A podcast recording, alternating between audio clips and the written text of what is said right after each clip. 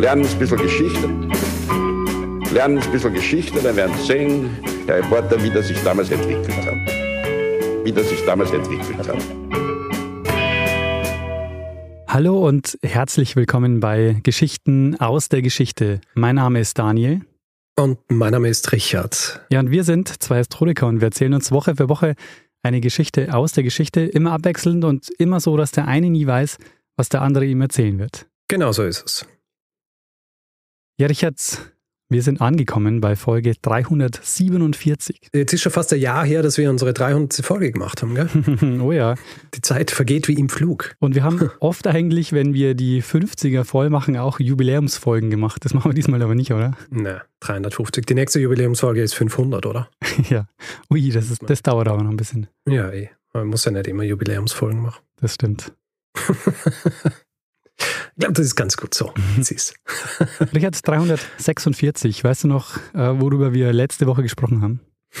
Ja, wir haben über Brücken gesprochen. Also spezifisch haben wir über eine Brücke gesprochen, und zwar die Brooklyn Bridge mhm. und äh, wie sie entstand. Und ich, ich musste zu meiner Schande feststellen, dass ich mich bis zu diesem Zeitpunkt nicht sehr eingehend mit Brücken beschäftigt habe. Ich habe sie sogar als etwas, wie soll ich sagen, nicht so Wichtiges abgetan. Und das ist natürlich ein, ein großer Fehler gewesen meinerseits. Sehr schön, aber ich freue mich, dass ich äh, eine Bildungslücke bei dir erkannt habe. oder dass du sie erkannt hast. ja. Na, sehr, sehr spannende Folge. Hast du Feedback erhalten?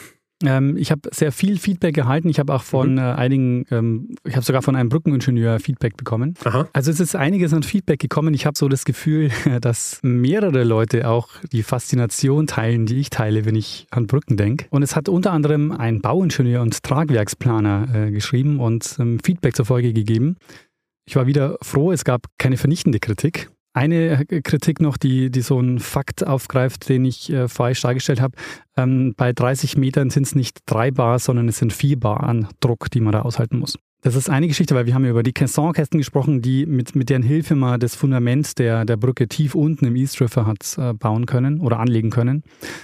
Hat auch ein Bauingenieur und Tragwerksplaner geschrieben und der meinte, dass es nicht nur eine technische Meisterleistung war, diese Brücke zu bauen, sondern die gilt heute immer noch äh, unter Ingenieuren und Ingenieurinnen als eine, die äh, aus ökonomischen und ökologischen Gründen, also weil die sehr ressourcenschonend auch gebaut wurde, gilt die ähm, auch immer noch als Meisterleistung. Genau, ähm, so viel dazu. Und äh, Röbling hat auch eine Brücke in Deutschland gebaut, die können wir auch mal besuchen. Ähm, ist auch äh, eine besondere Brücke. Aber ich würde sagen, das sind Sachen, die können wir ein bisschen genauer und ausführlicher dann in unserer Feedback-Folge besprechen. Denn ich würde sagen, Richard, ja. ich äh, bin, bin gespannt, äh, um was es diese Woche geht, denn ich möchte jetzt endlich eine Geschichte hören. Endlich. Jetzt sprechen wir schon so viele Minuten. Und es ist schon eine Woche her, dass wir überhaupt über Geschichte gesprochen haben. Gell? Wir haben uns ja mal wieder live gesehen ja, und, stimmt. Äh, weißt du, was interessant ist? Mir ist aufgefallen, wir hätten die Chance gehabt, über eine schöne Steintorbrücke zu gehen. Mhm. Und du hast es vermieden. Du wolltest uns unbedingt auf die, mit der Fähre über diesen Fluss bringen. ja, so wichtig Brücken äh, sind, wie ich jetzt rausgefunden habe. Mhm. Aber wenn man die Möglichkeit hat, mit einer kleinen Fähre wo drüber zu fahren, anstatt über eine Brücke zu gehen, dann nehme ich natürlich eine Fähre. Na, verstehe. Ich erkenne ein Muster bei dir. Was? dass sie äh, Brücken immer stiefkindlich behandeln. oh ja. ähm, ja, leider. Dabei hätte ich dir noch so viel über Brücken zu sagen, Richard. Tja, kann man nichts machen. Nee, das nächste Mal dann Spannbetonbrücken, aber nicht diese Woche. Diese Woche erzählst Gut. du was. Alles klar. Wir sprechen in diesem Podcast ja öfter davon, dass die Dinge, über die wir Geschichten machen, äh, die Geschichten, die wir erzählen, nicht selten die sind, die uns zeigen, wie unsere Welt zu jener wurde, die wir heute kennen. Mhm, ja. Üblicherweise sind es Geschichten aus dem 19. Jahrhundert, einfach weil das 19. Jahrhundert ein Jahrhundert ist, in dem so viel passiert ist, das unsere Lebenswelt beeinflusst hat. So viele Dinge sind da äh, gegründet, gestartet worden, die wirklich direkt beeinflussen, wie wir heute leben.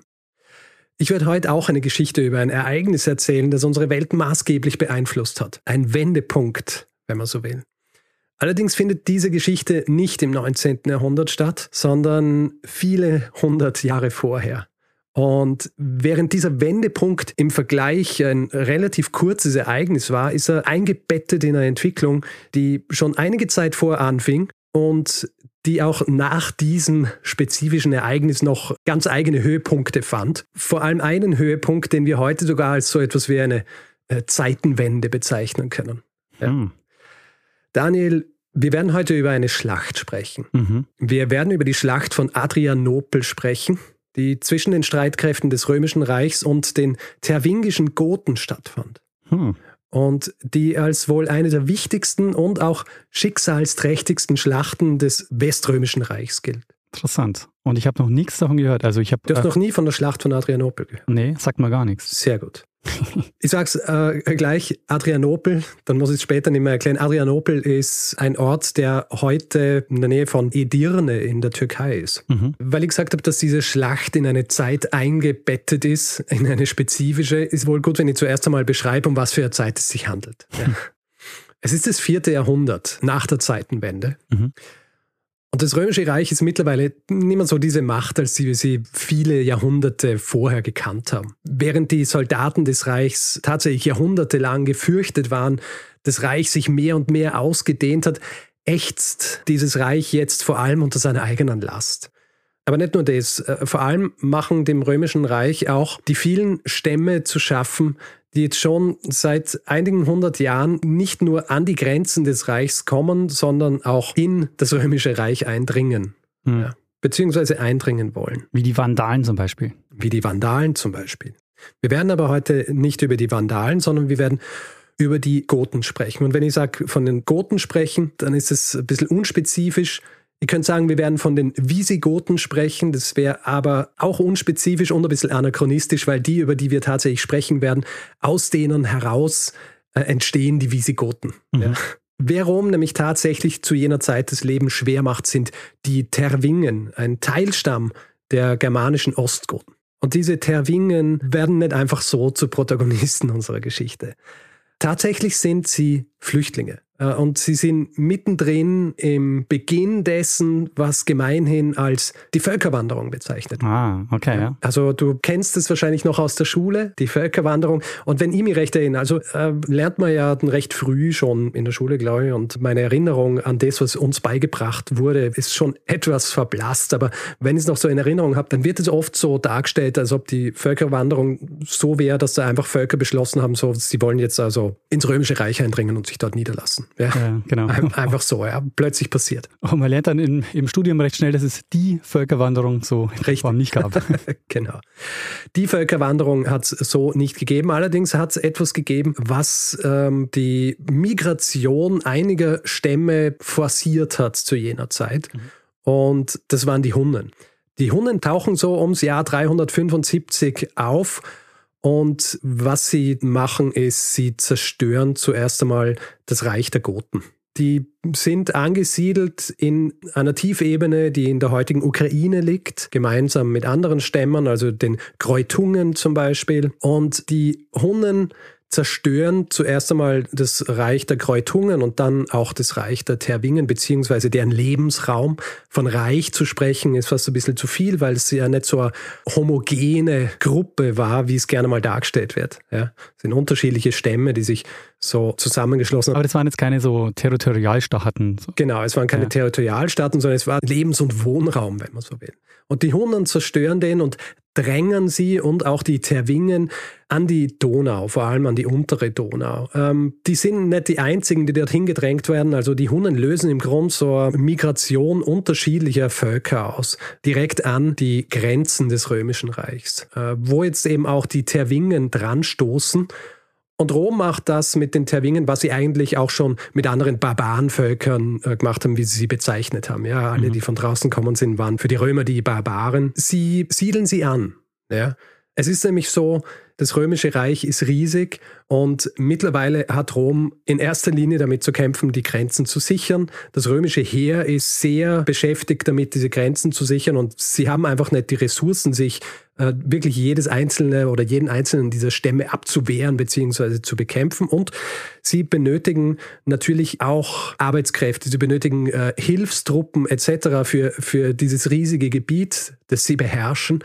Und deswegen erlauben sie teilweise Stämmern, sich in Rom niederzulassen. Als Gegenleistung werden sie dann zum Beispiel Hilfstruppen des römischen Heers. Mhm. Und so wird es auch mit den Terwingen versucht, ähm, unter ihrem Anführer. Und wenn ich jetzt Anführer sagt, dann meine ich das nicht im Sinne eines Machthabers wie dem römischen Kaiser oder am Fürsten, die ja entweder vererbt worden sind oder gewählt wurden und so legitimiert worden, sondern eher Anführer im Sinn von, dass sich die Leute um die Person scharen, die ihnen das meiste ermöglicht. Ja als Stamm. Mhm. Und unter diesem Anführer, einem gewissen Fritigern, wird es mit den Terwingen versucht.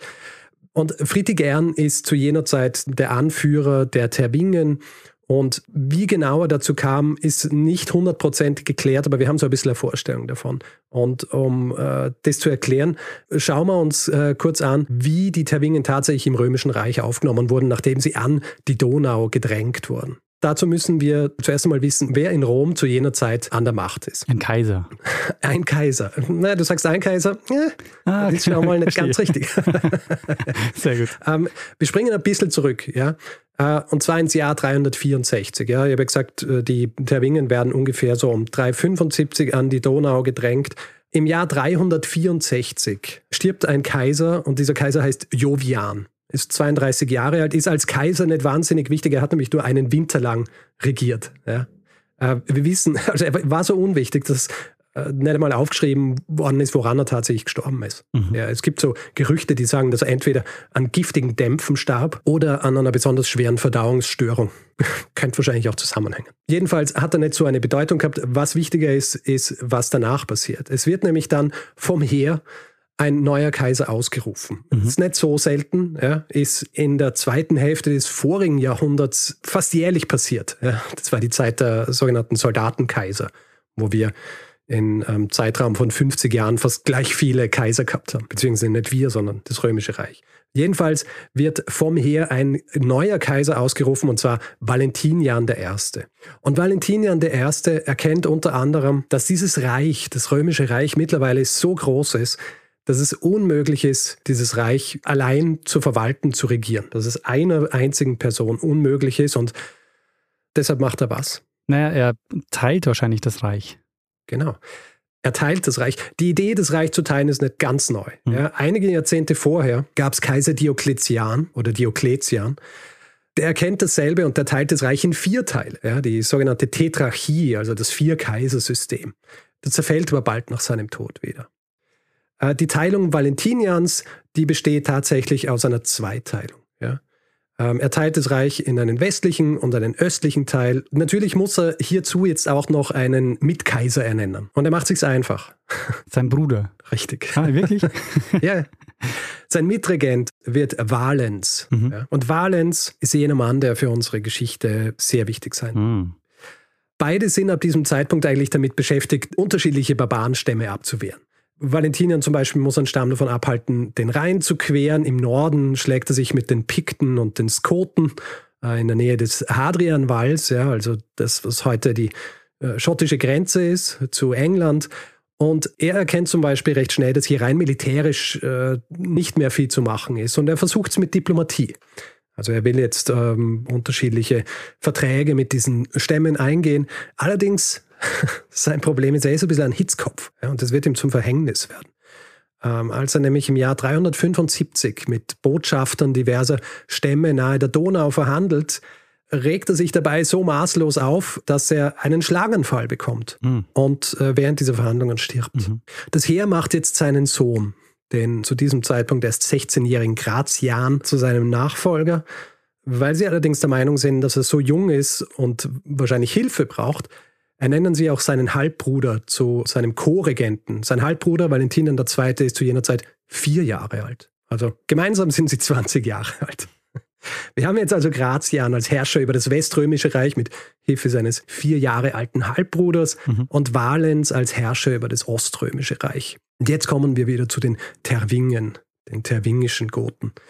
Im Jahr 376 nämlich, nachdem diverse Stämme Valens quasi darum gebeten haben, dass sie sich im römischen Gebiet niederlassen können, äh, wohl auch verdrängt aus ihrem eigentlichen Gebiet durch die Hunnen, prüft Valens dieses Ansinnen recht genau. Also Er hat so ein bisschen Angst, dass zu viele Stämme die Provinz, in der sie sich niederlassen wollen, und die Provinz, um die es geht, ist Thrakien, dass die ähm, diese Provinz überfordern würden. Ja, rein was zum Beispiel den landwirtschaftlichen Output angeht. Thrakien übrigens ist ein Gebiet auf der Balkanhalbinsel, also ein Gebiet, wo heute Teile Bulgariens, Griechenlands und Türkei sind. Valens beschließt, nur einem Stamm das Recht zu geben, sich dort niederzulassen, und zwar den Terwingen. Nicht zuletzt wahrscheinlich, weil einer ihrer Anführer, Fritigern, ein Christ war. Das Ganze war natürlich ein Gegengeschäft. Ihr habt es vorhin auch schon gesagt, was Valens natürlich im Gegenzug wollte, waren Soldaten, ja, also Hilfstruppen, die Teil des römischen Heers werden sollten.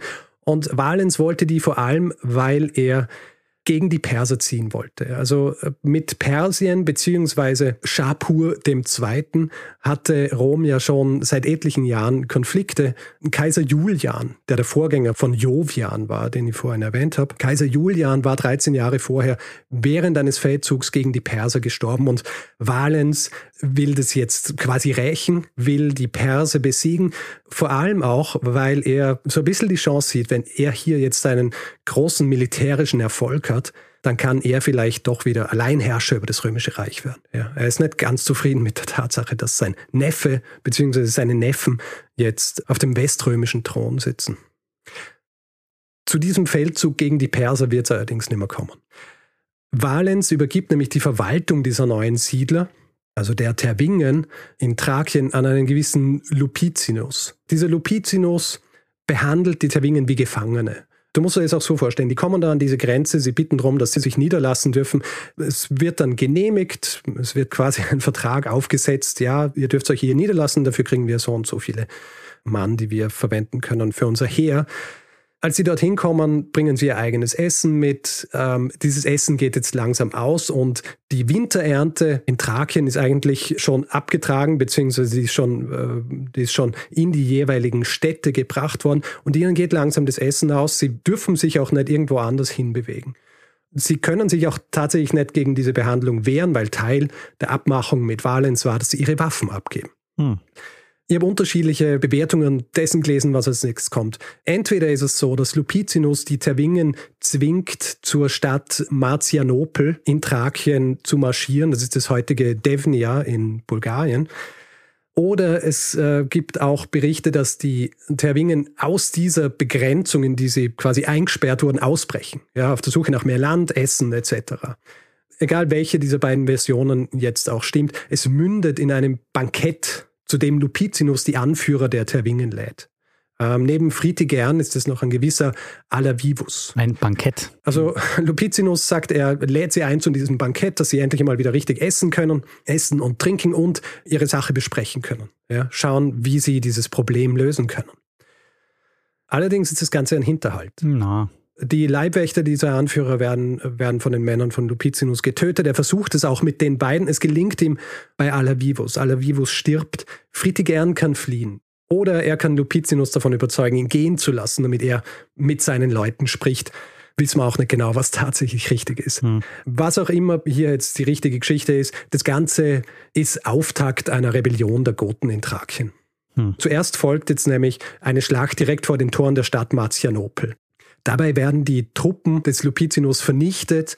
Das ist vor allem auch deswegen schlecht für die Römer, weil die Goten, die dort sind, die können sich jetzt bewaffnen. Mhm. Aber nicht nur das. Äh, Thrakien ist jetzt quasi schutzlos den Goten ausgeliefert. Und ähm, um das zu erklären, nur kurz was zum Stand des, äh, des römischen Heers bzw. Militärs zu jener Zeit. Äh, das ist riesengroß. Also Schätzungen zufolge, man kann sagen, es gab ungefähr 500.000 bis 600.000 Mann. Allerdings ist ein Großteil davon mittlerweile an den Grenzen eingesetzt. Es sind die sogenannten Limitanei. Diese Grenzsoldaten sind in erster Linie damit beschäftigt, die Grenzen des Römischen Reichs zu sichern. Die sind auch nicht mobil, sondern die sind einfach immer fix dort und sollen dafür sorgen, dass nicht mehr Barbarenstämme ins Römische Reich eindringen. Es gibt dann noch die mobilen Truppen, mhm. äh, die sogenannten Comitatenses. Das sind die, die tatsächlich für Kampagnen und so weiter verwendet werden und die eben auch innerhalb des Landes entsprechend schützen sollen, wie zum Beispiel in Thrakien. Und in Thrakien gibt es jetzt aber keine, die zur Verfügung stehen. Wir wissen nicht ganz genau, wie viele Truppen zum Beispiel bei dieser ersten Schlacht zur Verfügung standen, aber es können nicht mehr als 5000 gewesen sein und die stehen danach auch nicht mehr zur Verfügung. Das heißt, Thrakien ist jetzt im Grund schutzlos den Goten ausgeliefert. In den folgenden Monaten wird auf beiden Seiten versucht, auf unterschiedliche Arten und Weisen diese Rebellion der Goten zu beenden. Die Goten können sich zwar jetzt relativ frei in Thrakien bewegen, allerdings die römischen Städte, die sind recht gut befestigt und ihnen geht das Essen aus, ja. Sie können sich Essen besorgen, allerdings müssen sie dazu immer kleinere Trupps ausschicken, eben, die so durchs Land reiten und nach Essen suchen.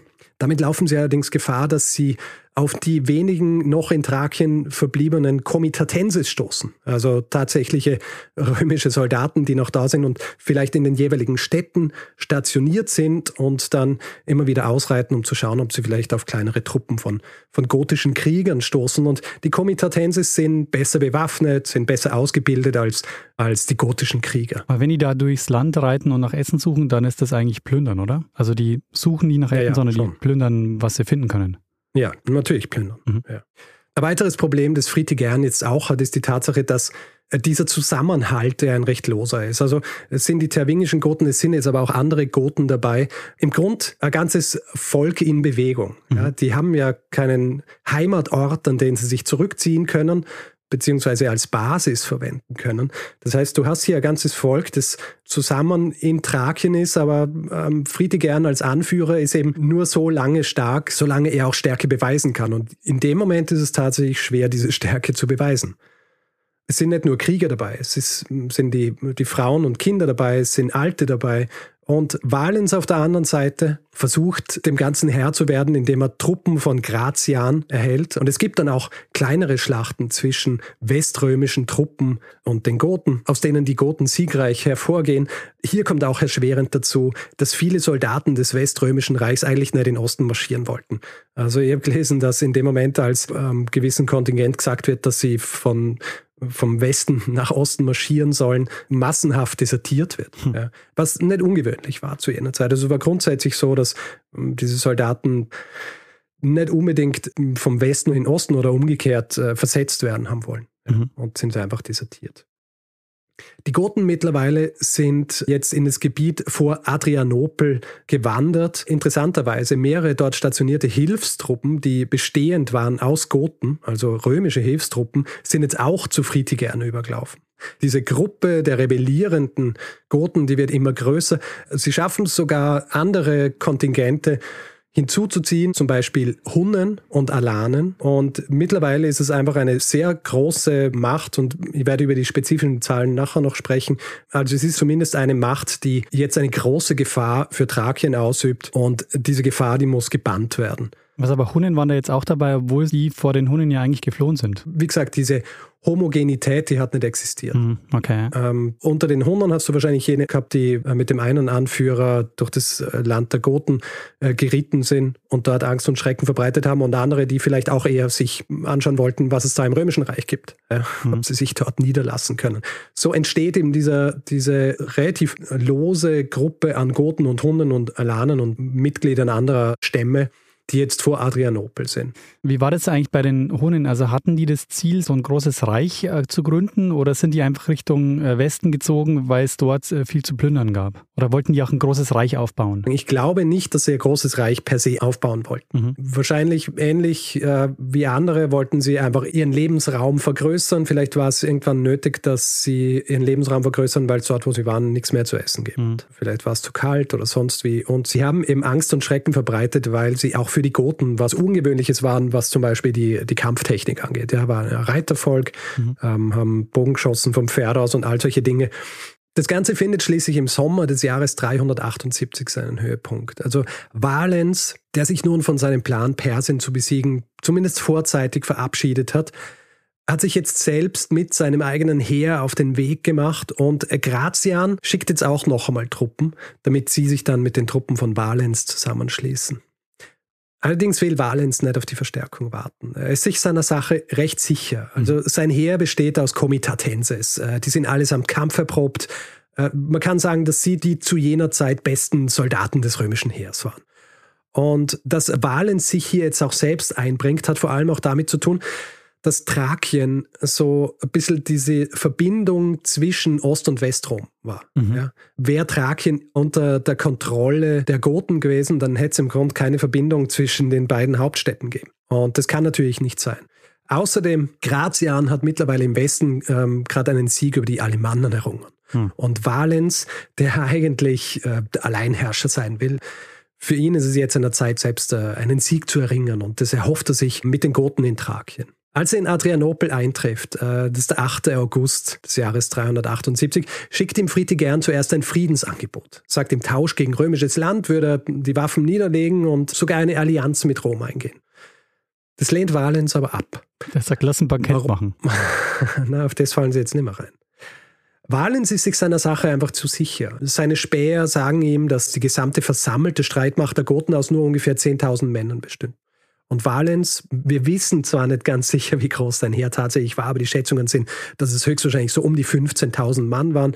Die Zahlen variieren hier wie so oft. Es gibt auch welche, die sagen, bis, dass es bis zu 40.000 waren. Aber sagen wir mal um die 15.000 bis 20.000. Und er ist sich seiner Sache sicher und äh, denkt sich, na, die, diese Goten, die kann ich jetzt hier besiegen. Das ist hm. kein Problem.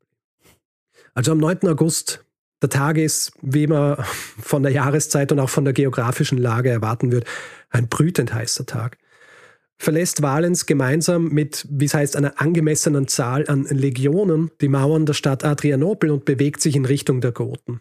Nach ungefähr acht Kilometern Marsch nördlich sehen sie dann die Goten. Und es heißt oft in Beschreibungen der Schlacht, dass das Camp der Goten aus einer kreisförmig angeordneten Wagenburg bestand. Was allerdings eher unwahrscheinlich ist. Ich habe ja erwähnt, dass die Goten, die sich dort versammelt haben, das waren nicht nur Krieger, sondern es war im Grunde ein ganzes Volk in mhm. Bewegung. Also Frauen, Kinder, auch Gefangene, die sie schon gemacht haben. Und wir können davon ausgehen, dass es sich ungefähr um 30.000 Personen gehandelt hat. Was bedeutet, dass es ungefähr zwei bis zweieinhalbtausend Wagen waren, die hier versammelt waren. Wären die alle in einem Kreis aufgebaut worden, hätte es erstens einmal ungefähr einen Tag gedauert, bis sie das geschafft hätten. Und zweitens hätte dieser Kreis ungefähr einen Durchmesser von zwei bis drei Kilometern gehabt. Also es, äh, das ergibt keinen Sinn. Es ist sehr wahrscheinlich, dass die Wagen eher in kleine Gruppen aufgeteilt waren und dass es davor eine lange Barrikade gegeben hat, um äh, etwaige Angriffe abzufedern. Vielleicht so spiralförmig. Dann wäre der Kreis kleiner. Aber okay. Spiralförmig. Ist wahrscheinlich noch komplizierter abzubauen. ja. Um ungefähr zwei Uhr nachmittags äh, beginnen die römischen Truppen mit der Aufstellung. An der rechten Flanke die Kavallerie, also die berittenen Soldaten, die sind im Vordergrund. Äh, die schützen so ein bisschen die Infanterie vor, wie soll ich sagen, vor möglichen Angriffen, aber auch vor den Blicken der Goten, ja, damit die nicht genau sehen, was passiert. Die Infanterie, die stellt sich in einer Zwei-Reihen-Formation auf, beziehungsweise beginnt sich in einer Zwei-Reihen-Formation aufzustellen. Die Streitkraft der Goten ist zu diesem Zeitpunkt noch nicht vollständig. Äh, vor allem große Teile der Kavallerie sind noch so verteilt auf das Land. Die sind auf den üblichen, wie du es auch vorhin richtig angemerkt hast, Plünder Wanderungsmissionen, wenn man so will. Ja, mhm. reiten durchs Land und äh, suchen nach Nachschub und Essen. Und Friedrich schickt daher noch einmal ein, ein Waffenstillstandsangebot an die Römer. Jetzt ist es aber eindeutig, dass es ein Versuch ist, einfach nur Zeit zu gewinnen. Und Valens interessanterweise lässt sich ja zeitlang auf Verhandlungen ein. Es ist nicht ganz klar, warum, weil diesen ersten Versuch eines, eines Friedensabkommens, den hat er einfach abgelehnt. Allerdings ist es äh, jetzt eh schon unerheblich, weil den Römern kommt so ein bisschen die, wie soll ich sagen, die Hitzköpfigkeit der eigenen Truppen in die Quere.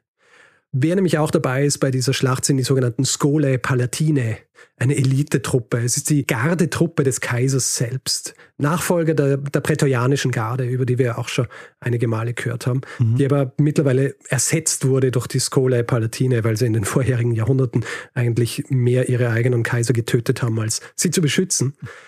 Ähm, diese Skole Palatine sind auch vor Ort und das äh, in erster Linie Kavallerie. Äh, machen auch einen großen Teil der rechten Flanke der Kavallerie aus.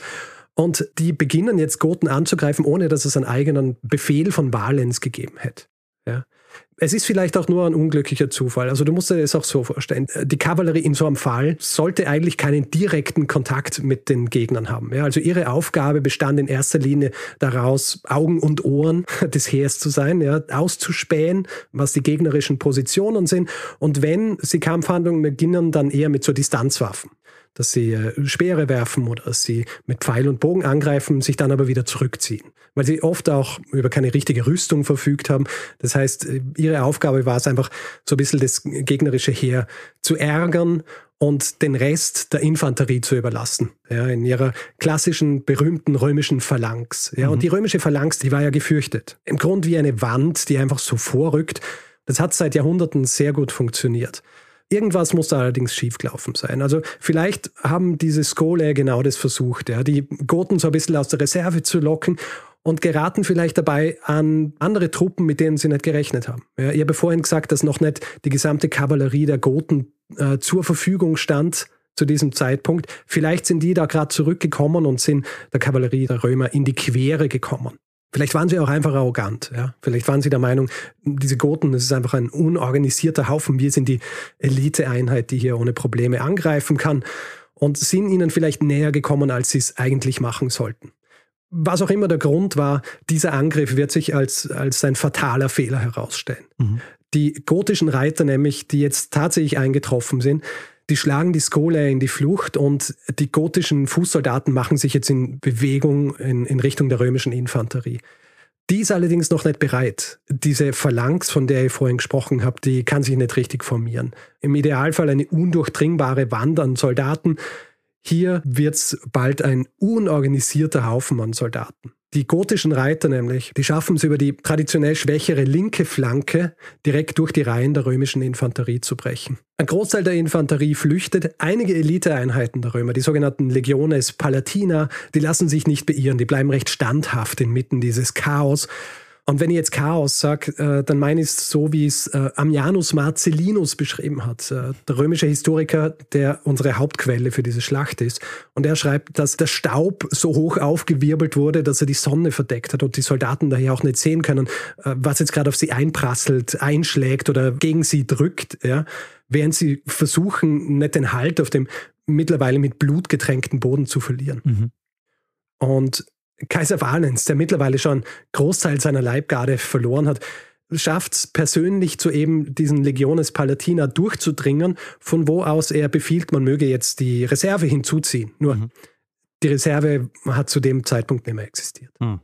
Valens selber fällt auf dem Schlachtfeld. Also es gibt zwei Varianten seines Todes. Die eine besagt, dass er von einem Pfeil getroffen wird und äh, dann auch inmitten der noch übrig gebliebenen Soldaten am Schlachtfeld stirbt.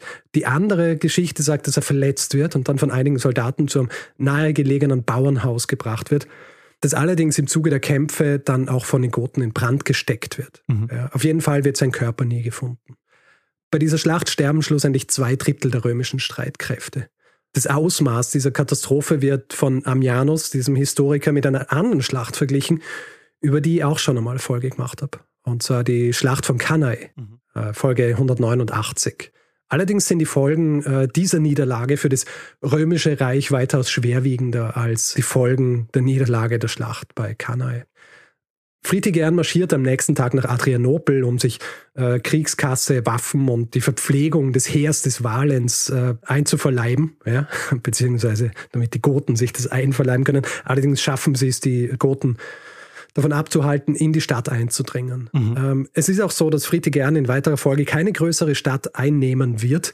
Allerdings wird er in weiterer Folge viele kleinere Städte mit den Goten plündern. Und es steht ihm niemand im Weg. Ja? Also das Römische Reich hat jetzt ungefähr 20.000 Soldaten zu wenig. Und wie schwerwiegend diese Folgen waren für Rom im Laufe der weiteren Jahre und Jahrzehnte, beschreibt der Autor Salvian, ein christlicher Autor. Er schreibt, in der Vergangenheit waren wir Römer die mächtigste Nation. Jetzt haben wir keine Stärke. Jeder fürchtete uns, jetzt fürchten wir uns. Barbaren zahlten uns Tribut, jetzt zahlen wir ihnen Tribut. Es wird zwar im Jahr 382, also einige Jahre später, dann ein Abkommen mit Fritigern geschlossen, das es den Goten unter anderem erlaubt, in Thrakien zu leben, sich hier niederzulassen, auch völlig autonom aber eben auch, dass sie äh, Truppen hergeben, die dann fürs römische Heer kämpfen. Mhm. Dieser Friede hält allerdings nicht lang und die nächsten Jahrzehnte sind dann geprägt von immer wieder aufflammenden Rebellionen der Goten, die sich zunutze machen, dass das äh, römische Reich hier einfach sehr geschwächt wurde. Und im Jahr 410 mündet das Ganze in der Plünderung Roms durch den westgotischen Anführer Alerich. Das ist der Schlusspunkt einer Schwächung des Weströmischen Reichs, sowohl militärisch als auch moralisch, wie wir äh, gehört haben bei Salvian, die ausgelöst wird durch die katastrophale Niederlage bei Adrianopel und den gleichzeitigen Tod des damals herrschenden Kaisers Valens.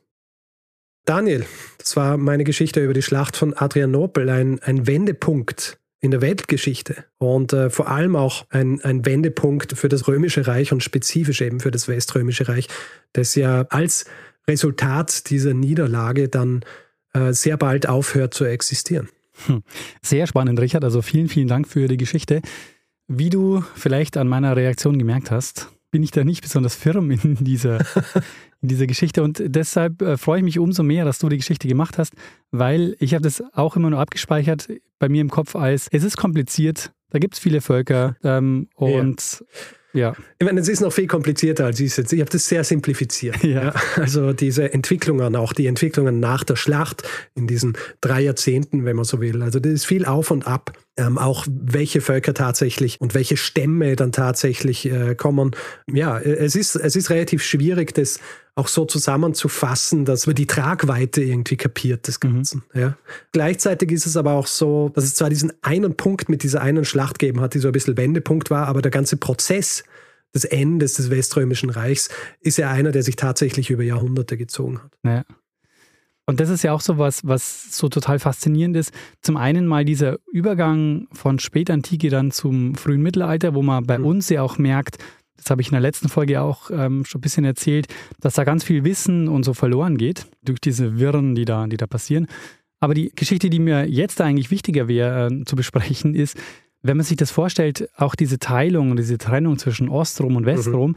ähm, das ist, finde ich, so faszinierend, weil ja Ostrom irgendwann so diese eigene Identität ausbildet, so dieses ja. äh, Byzanz, ähm, das ist ja. dann ja über die Jahrhunderte ja noch weiter existiert, ja eigentlich in ja. Jahrtausenden noch weiter existiert. Ja, ja. Und äh, Westrom dann untergeht. Ja, genau. Also deswegen, ich habe Byzanz nie wirklich assoziiert mit Rom. Ja, genau. Ja. Also für, für mich ist das immer Byzanz. Äh, Weil es natürlich, äh, ja, wie du sagst, eine ganz eigene Identität, natürlich ganz andere Dynamiken dort auch stattfinden, als im Weströmischen Reich stattgefunden haben, auch ja. mit den unterschiedlichen Völkern etc. Und dann schlussendlich natürlich auch mit, äh, mit dem Osmanischen Reich, ja, das Grund dann auch der Untergang des Oströmischen Reichs bedeutet. Aber so wie du es jetzt auch beschrieben hast, hätte es ja auch sein können, äh, dass angenommen, die hätten jetzt diese Schlacht gewonnen, dass man dann Ostrom und Westrom wieder zusammenführt, eben über diese Thrakien-Schiene, dass man da jetzt sagt, der eine. Ja, wenn, wenn Valens tatsächlich diese Schlacht gewonnen hätte mhm. und äh, quasi seinen militärischen Triumph gehabt hätte, vielleicht hätte er dann auch äh, seinen Persienfeldzug tatsächlich machen können, etc. Ja, man weiß es nicht. Es ist sehr, sehr spekulativ, aber ja, wir wissen tatsächlich nicht, was grundsätzlich passiert wäre mit Europa, weil hätten die Goten zum Beispiel hier nicht gewonnen, dann wären sie wahrscheinlich nicht so erstarkt und hätten dann zum Beispiel auch nicht das, ähm, das Westgotenreich gründen können. Mhm. Ja. Mhm. Also deswegen sage ich, es ist ein gewisser Wendepunkt und äh, wir wissen nicht, in welche Richtung es sich gewendet hätte, wenn die Römer gewonnen hätten. Ja. Also ich kann mir vorstellen, dass über kurz oder lang wäre es wahrscheinlich ähnlich passiert, wie es, äh, wie es dann tatsächlich passiert ist, weil du hast immer mehr Völker gehabt, die an die römischen Grenzen geklopft haben und da waren ja die, die Tervingen nicht die einzigen. Aber ja, wir wissen es nicht sicher. Naja, aber das ist auch sowas, ähm, wo man ja häufig immer sehr abstrakt drüber redet und sagt, es ist so der über Jahrhunderte der Niedergang äh, dieses, dieses Weltreichs. Hm. Aber dass es eben viele Kämpfe an den Rändern ähm, gab, das gab es ja schon Jahrhunderte mhm. vorher. Also das war ja. ja. auch was, was das Römische Reich immer ausgezeichnet hat. Ja, und es ist ja auch nicht so, dass, also es hat eigentlich schon funktioniert, wie Rom das dann versucht hat. Ja, mhm. Also sie haben ja auch bemerkt, wir können das nicht aufhalten. Also machen wir es zum Beispiel so, dass wir es ihnen erlauben, dass sie sich ansiedeln. Wir nehmen sie auf in unser Heer. Also du hast zu jener Zeit zum Beispiel die Skole, ähm, von denen ich gesprochen habe. Das waren höchstwahrscheinlich auch keine tatsächlichen römischen Bürger, ja, mhm. die extra herangezogen wurden weil sie nicht Römer waren. Ja. Mhm. Weil zum Beispiel bei der Prätorianergarde war ja auch das Problem, dass diese Rivalitäten dafür gesorgt haben, dass sie sich, äh, dass sie zum Beispiel ihre eigenen Kaiser getötet haben. Ja. Mhm. Da haben sie, sind sie davon ausgegangen, dass das bei den Skole nicht passieren wird. Mhm.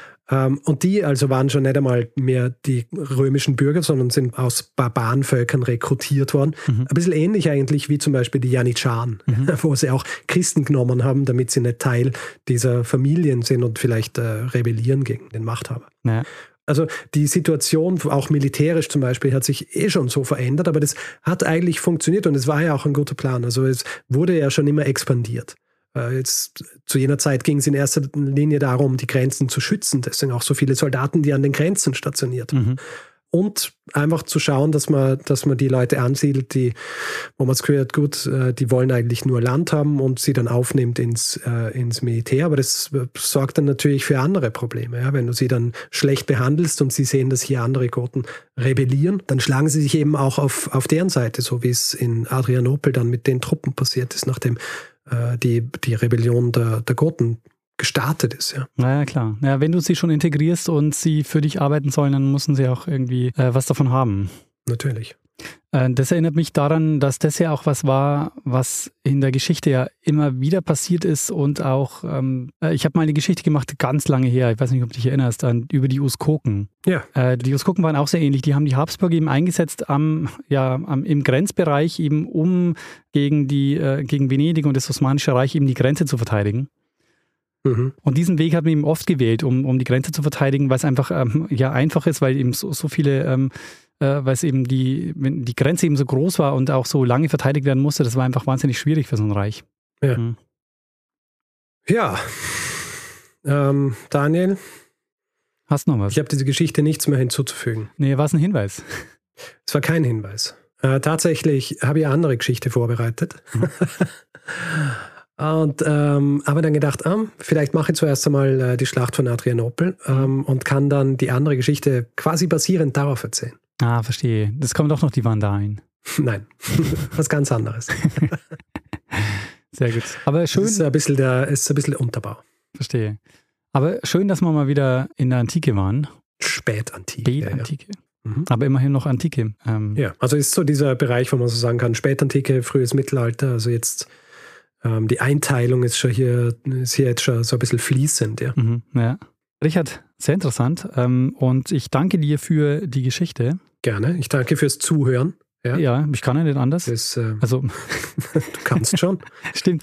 Ich habe die ganze Zeit stumm geschaltet, also meine Kopfhörer so aus und, ab, und ich sehe nur deinen Ausschlag und äh, na, hilft ja nichts. Ähm, da müsste ich so, ähm, ja. Ich war so ja, super interessant, Richard. Automatisiert habe ich immer, habe ich schon aufgenommen. Das spiele ich immer alle ähm, 30 Sekunden eine so. Mhm, aha. Aha. Mhm, mhm. Mhm. Mhm. Ja, es hat funktioniert. Ich, äh, für mich, ich habe das Gefühl gehabt, du hörst zu und bist interessiert. Genau, und auch an meinen Nachfragen hat man jetzt auch hoffentlich nicht gemerkt, dass ich gar nicht weiß, worüber, worüber du eigentlich geredet hast. Nein, nein, du hast das schon perfektioniert. Sehr schön. Gut, dann äh, würde ich sagen, machen wir Feedback-Hinweis-Blog. Ne? Ja, machen wir das.